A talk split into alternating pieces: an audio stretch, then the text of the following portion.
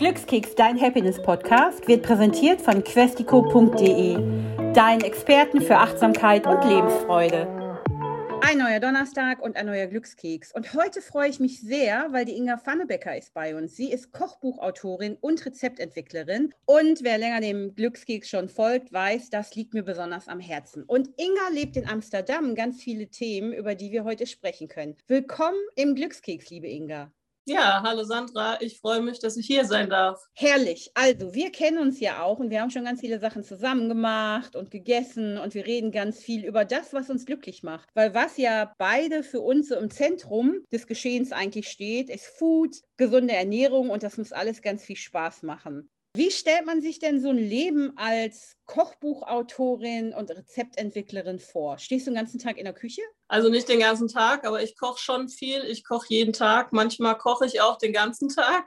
Kommt gerade drauf an, wenn ich ein Buch fertig machen muss, dann stehen manchmal auch fünf Rezepte irgendwie auf der Liste, die an dem Tag ausprobiert werden. Ich mache auch Food-Fotos teilweise, wo die Sachen dann auch vor die Kamera kommen. Manchmal bestelle ich aber auch einfach eine Pizza, wenn ich irgendwie nach einem ganzen Tag Kochbuch schreiben gar keine Lust mehr auf Kochen habe. Aber ja, normalerweise koche ich jeden Tag mindestens ein Gericht und probiere halt auch gerne neue Sachen aus. Oder denke, äh, kann man das vielleicht auch so machen und dann probiere ich das mal schnell aus. Das ist ja für einige Leute fast nicht vorstellbar, jeden Tag zu kochen. Aber ich glaube ja auch fest daran, dass jeder jeden Tag bestimmt 20 oder 30 Minuten Zeit hat, um sich ein Essen zuzubereiten. Was sagst du denn dazu als Expertin? Ja, ich glaube, man muss sich die Zeit auch einfach nehmen. Ob ich jetzt eine halbe Stunde bei Social Media rumscrolle oder mir ein Essen koche, also die Zeit kann sich wirklich jeder nehmen wenn er sich bewusst auch dafür entscheidet und sich was Gutes tun will. Dieses Bewusstsein, was du gerade ansprichst, das ist ja auch ganz wichtig. Also man sollte sich ja auch bewusst sein, was man in seinen Körper gibt an Lebensmitteln, an Essen generell, weil es soll ja schmecken, Spaß machen und gleichzeitig treibt das ja deinen Körper an. Das ist so ein bisschen wie High-End-Öl ins Auto zu kippen. Je besser das Essen ist, desto besser geht es ja auch. Genau. Und es gibt ja auch immer mehr Studien zum Zusammenhang von Depressionen und Ernährung oder anderen psychischen Problemen und Ernährung. Und vieles lässt sich auf das Mikrobiom in unserem Darm zurückführen. Und je besser wir das füttern, also die guten Bakterien in unserem Darm füttern, desto besser geht es uns auch. Das ist so das, was man daraus lesen kann aus diesen neuen Studien.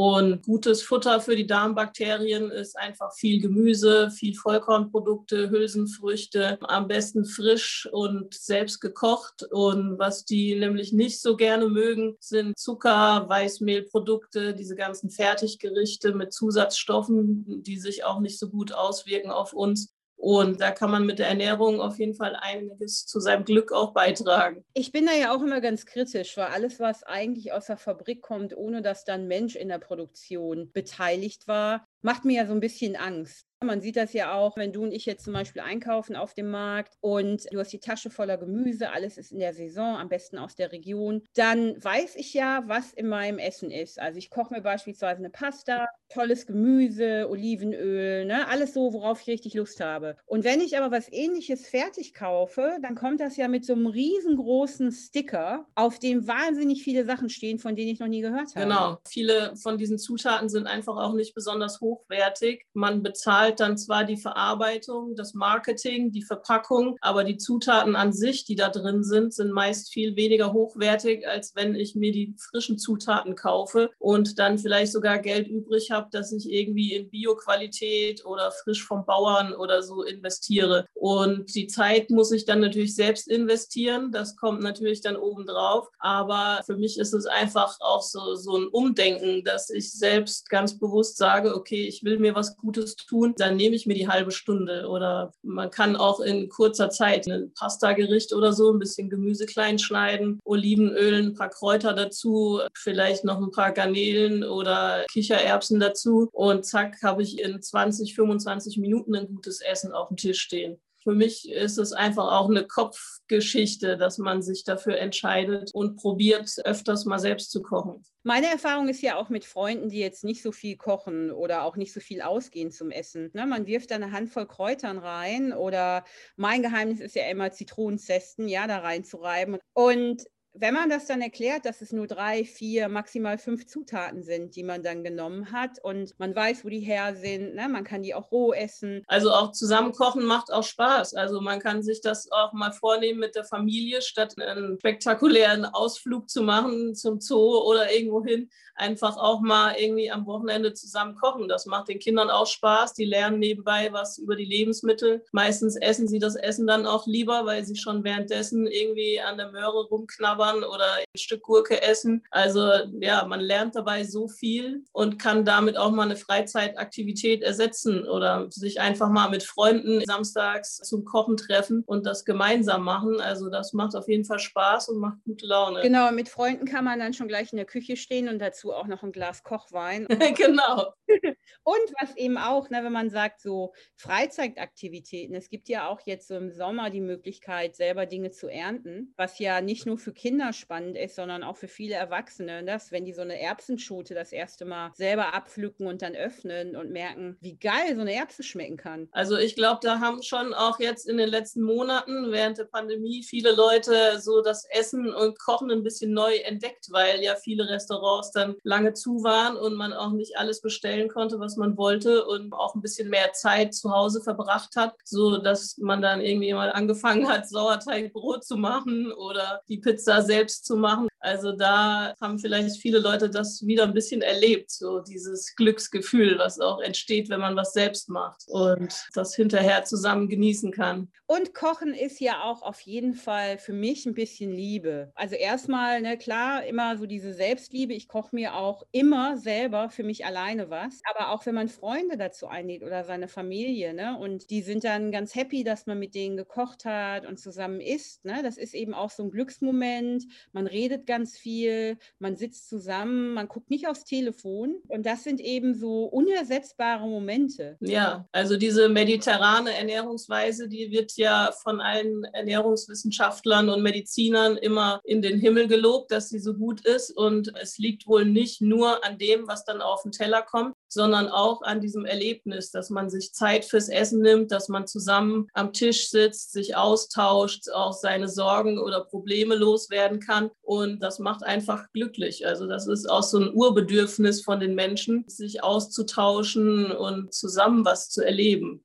Ich habe das ja gerade, dass du über mediterrane Lebensweise sprichst. Ich bin ja gerade in Italien und da ist es ja, wenn man jetzt zum Beispiel in einer Stadt wie Venedig ist, die relativ klein auch ist, dieses Besinnen auf die Basics ist hier ganz einfach, weil es gibt nur ganz wenige Märkte, Supermärkte und kleine Bäckereien und Metzger und Fischhändler. Und es gibt nur die paar Sachen, die es da gibt. Also saisonal halt, sehr simpel, weil alles wird hier ne, relativ schnell gekocht, frisch. Und das ist auch für einen selber wenn man nicht so dauerhaft zugeballert wird mit dem, was jetzt in so riesengroßen Hypermarkets steht. Da weiß man ja manchmal gar nicht, wo man anfangen soll. Abgesehen davon, dass ein Großteil der Sachen, die im Regal sind, fünf Jahre halten, da ist äh, meines Erachtens auch dieser Austausch, ne, wenn du so eine kleine Community hast, auch ganz cool, weil du redest halt mit den Leuten, was gibt's denn heute? Und die wissen auch, was du gerne magst. Wie ist denn das bei dir in Amsterdam? Wie funktioniert es da mit deinem täglichen Leben? Ja, also es gibt hier auch viele Märkte zum Glück noch, wo man seine frischen Sachen bekommen kann und wo dann auch wirklich die Bauern hinter dem Stand stehen teilweise und dir auch was zu dem Produkt erzählen können. Und ja, es gibt viele tolle Produzenten hier hier. Auch Milchprodukte gerade sind in Holland ja auch ein großes Ding, sag ich mal. Also da gibt es auf jeden Fall auch viele tolle Sachen. Auch viel gutes Brot mittlerweile hier in Amsterdam und viele Erzeuger, die Wert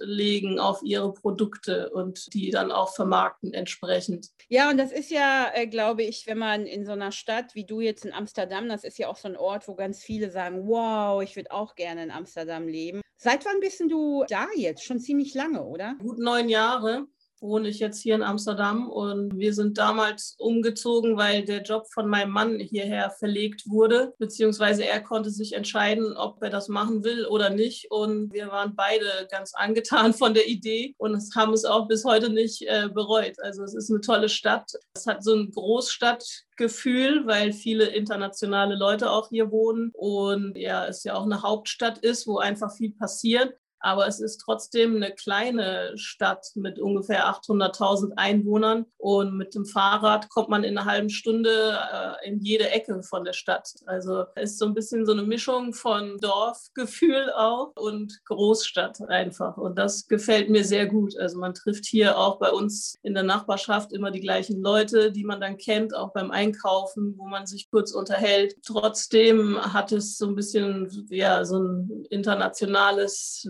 Weltgefühl auch. Aber das ist also dieses Gefühl, was du gerade beschreibst, das mag ich ja auch sehr, wenn man in einer großen Stadt oder in einer sich immer bewegenden Stadt ist, aber man hat so seine eigene Hut, in der man dann die Leute kennt und man freut sich dann halt, ne, wenn jemand sagt, hey, ich wünsche dir einen schönen Tag, wie geht's dir? Also das muss ich sowieso sagen. Also da finde ich den Umgang hier in den Niederlanden freundlicher. Es ist irgendwie persönlicher. Die Leute sind meistens gut gelaunt und geben dir auch nochmal einen netten Spruch mit, fragen, wie es dir geht. So, also das gefällt mir hier auch sehr gut. Ich glaube, da können wir uns ja in vielen anderen Ländern, also als Deutsche, die in Deutschland aufgewachsen sind, ganz viel abgucken. Diese Freude und einfach neuer Tag, ich bin jetzt gut drauf. Und hier sind ja auch super viele Touristen normalerweise unterwegs. Trotzdem, obwohl das dann manchmal schon irgendwie ein bisschen nervig ist und wenn dich dann der Fünfte irgendwie fragt, wo geht's zum Rijksmuseum, aber die Leute sind trotzdem freundlich. Also das haben mir auch schon viele Freunde und Bekannte erzählt, die hier in Urlaub waren, dass sie sehr überrascht waren, wie freundlich die Leute sind und dass sie auch versuchen dann auf Englisch oder Deutsch zu antworten und einfach eine nette Atmosphäre so. Das hört sich ja an, als hättest du auch in Amsterdam beruflich und privat dein Glück gefunden. Ja, auf jeden Fall, kann man so sagen. Ich freue mich jeden Tag, wenn ich hier mit dem Fahrrad durch die Straßen fahre, besonders wenn das Wetter gut ist. Und ich freue mich auch, dass ich meinen Job hier machen kann. Und in Amsterdam gibt es auch viele tolle Restaurants, äh, wo man auch viel Input einfach bekommt als Kochbuchautorin. Neue Sachen kennenlernen, neue Zutaten, neue Trends. Also das ist auf jeden Fall auch ein Punkt, über den ich mich immer freue.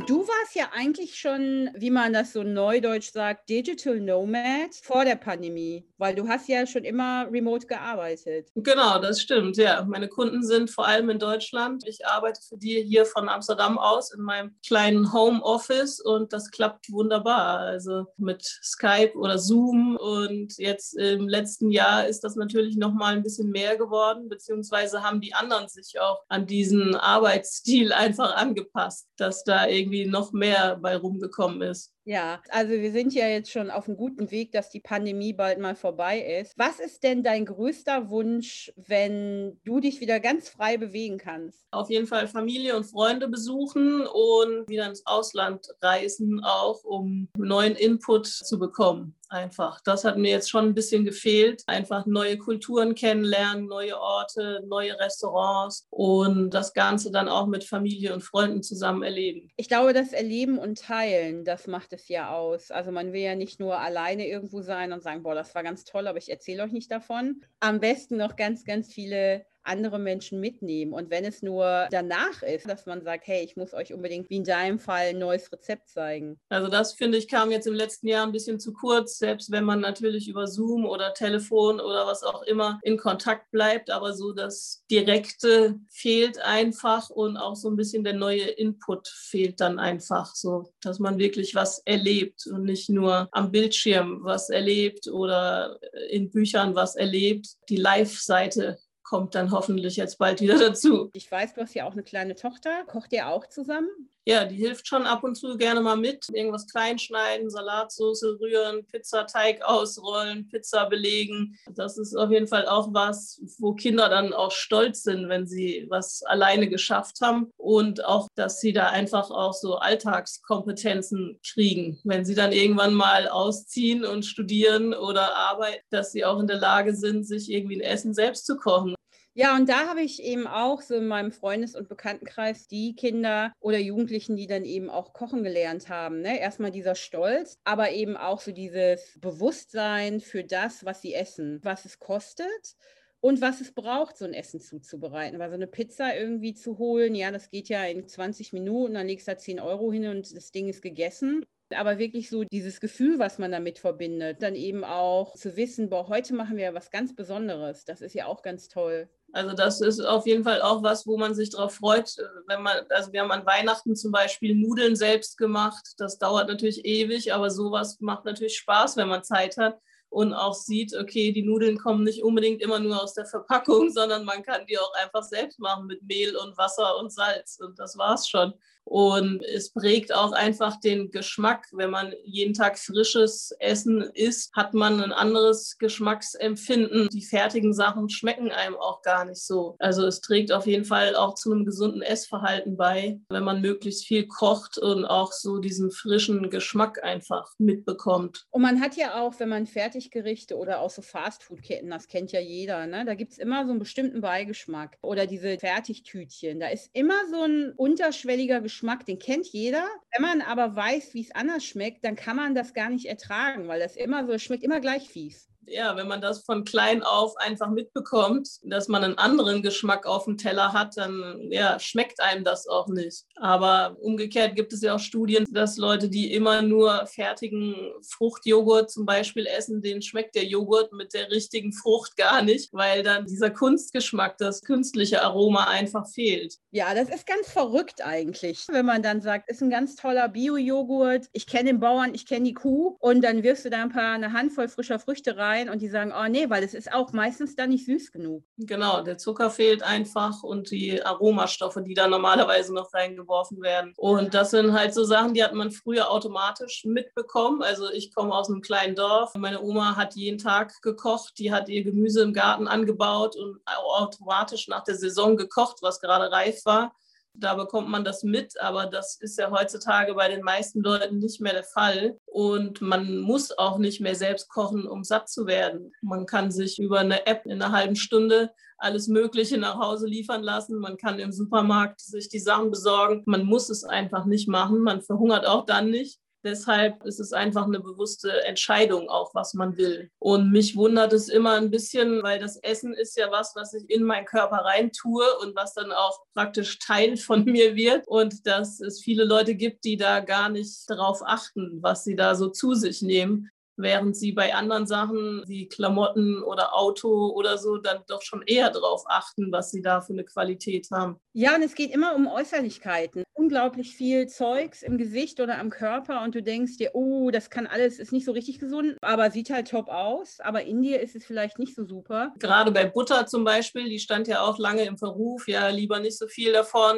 kriegt man sofort einen Herzinfarkt und so. Aber auch da zeigt sich jetzt immer mehr, Butter ist eigentlich gesund, viel gesünder als so ein zusammengepanschtes Fett aus der Fabrik, weil es einfach aus natürlichen Zutaten besteht. Und wenn die Kuh dann auch noch auf der Weide gestanden hat, sind da auch noch gute Fettsäuren drin. Sag mal, Inga, was bedeutet für dich Glück? Wenn man zufrieden ist und das machen kann, was man auch gerne machen will. Wenn man nicht gezwungen wird, aus welchen Umständen auch immer Sachen zu machen, die man gar nicht will, sondern sich frei entfalten kann und auch noch ein paar nette Leute neben sich hat, die das mit einem teilen. Was mich ja jetzt noch persönlich interessiert ist, erzähl doch mal über dein neues Kochbuch. Worauf können wir uns denn jetzt freuen? Also was im Februar rausgekommen ist, ist indisch-vegetarisch. Das sind alles vegetarische und vegane Gerichte aus Indien und die finde ich ganz besonders toll, weil die einfach schon immer vegetarisch sind. Es sind keine Gerichte, wo man versucht, das Fleisch durch irgendwas zu ersetzen, sondern die Mischung stimmt einfach. Und das merkt man viel mit Hülsenfrüchten, Gemüse, Panier ist auch dabei und natürlich vielen Gewürzen und Kräutern.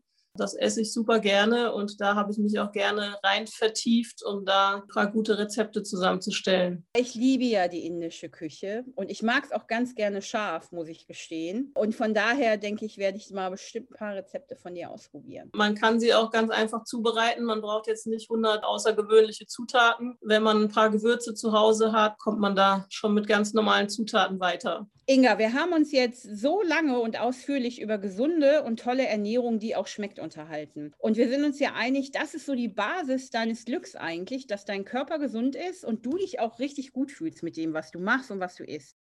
Was wäre denn jetzt so dein super einfacher Tipp zum Einsteigen in die gesunde Ernährung, wenn ich denke, ja, die beiden haben jetzt recht, aber wie fange ich an? Also mein Tipp ist einfach mehr Gemüse auf den Teller bringen, also damit anfangen gucken, was gerade Saison hat, was gibt es auf dem Markt und das auf den Teller bringen. Das muss nicht kompliziert sein. Einfach klein schneiden, mit ein bisschen Olivenöl mischen, vielleicht den Fenchel oder den Spargel oder die Süßkartoffel, was ich gerade finde, braten, bis es gut aussieht und ein bisschen Zitronensaft, paar frische Kräuter und schon habe ich was Leckeres, was mir gut tut.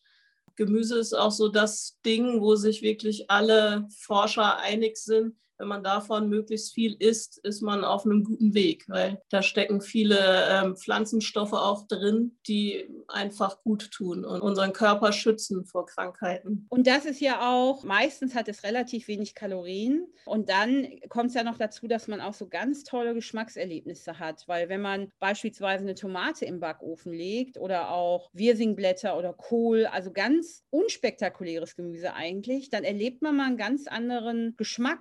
Einfach zusammen auf den Teller, bisschen Olivenöl, Zitronensaft und dann ist es schon fertig. Und ich glaube, dann hat man mal was erlebt und denkt, boah, ich kann ja kochen. Und ich habe auch schon oft erlebt, dass Leute, die sagen, ich mag keinen Rosenkohl zum Beispiel, die mögen den gekochten Rosenkohl nicht, den es so früher bei Oma halt gab, so ein bisschen muffig immer. Aber wenn man den Rosenkohl einfach in der Pfanne anbrät, hat er einen ganz anderen Geschmack. Auch Blumenkohl finden viele langweilig. Aber wenn man den mal im Ofen zubereitet, gibt ja auch dieses Cauliflower Steak, was ganz hip ist. Also das schmeckt ganz anders als so ein zerkochter Blumenkohl. Ich freue mich so sehr und ich hätte jetzt eigentlich Bock, mit dir zu kochen und zu essen. Leider geht das gerade nicht. Das holen wir auf jeden Fall nach und ähm, du bist ja im Moment gut versorgt mit gutem Essen in Italien. Genau. Und Inga, ich freue mich auf jeden Fall auf mehr mit dir und ich drücke dir ganz doll die Daumen, noch super viele schöne Rezepte zu entwickeln und ganz viel Vergnügen auch in Amsterdam zu haben. Ja, danke schön. Das werde ich bestimmt. Danke, Inga. Bis bald. Ja, danke.